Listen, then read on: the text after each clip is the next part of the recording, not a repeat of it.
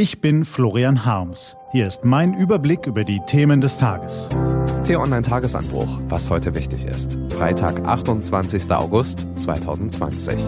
Schießereien, Proteste, Wahlschlacht. Die Folgen der Spaltung Amerikas können blutig sein, auch dann, wenn Donald Trump die Wahl im November nicht gewinnt. Gelesen von Stefan Ziegert. Was war? Stellen Sie sich vor, Sie treten vors Haus und ein Nachbar hat zufällig gerade die Polizei gerufen. Ab diesem Moment schweben Sie in Lebensgefahr. Ein falscher Tritt, eine unglückliche Handbewegung, ein abruptes Umdrehen genügt, schon strecken Polizeikugeln Sie nieder. Vielleicht wären Sie besser nicht aus dem Haus gegangen, aber nun ist es zu spät und entgehen können Sie der Gefahr sowieso nicht. Jederzeit, überall, jeden kann Sie treffen.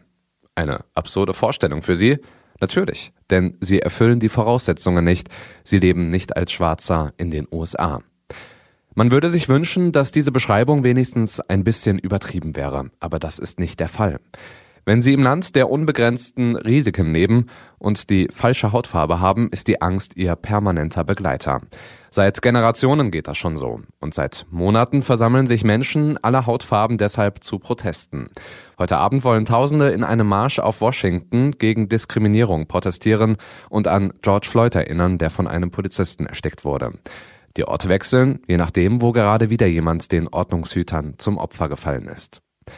Gegenwärtig kracht es in Kenosha, Wisconsin, wo sieben Kugeln Jacob Blake niederstreckten, der unter den Augen der Polizei zu seiner Familie ins Auto steigen wollte.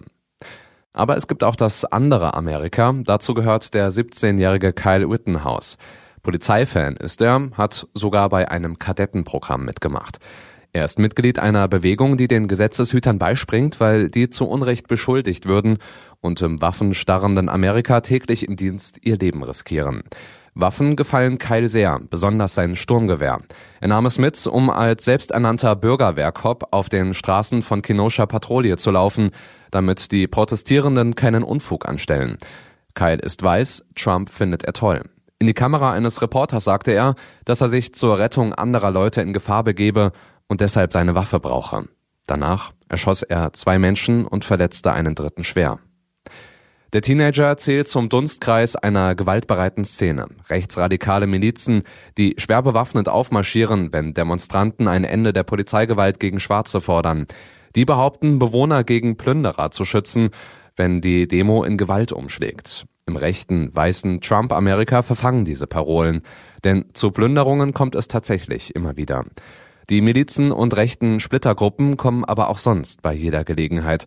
Sie verkörpern das andere Amerika, das sein Recht selbst in die Hand nehmen will, das sich verteidigt, indem es die Läufe seiner Waffen auf die Köpfe von vorüberziehenden Demonstranten richtet.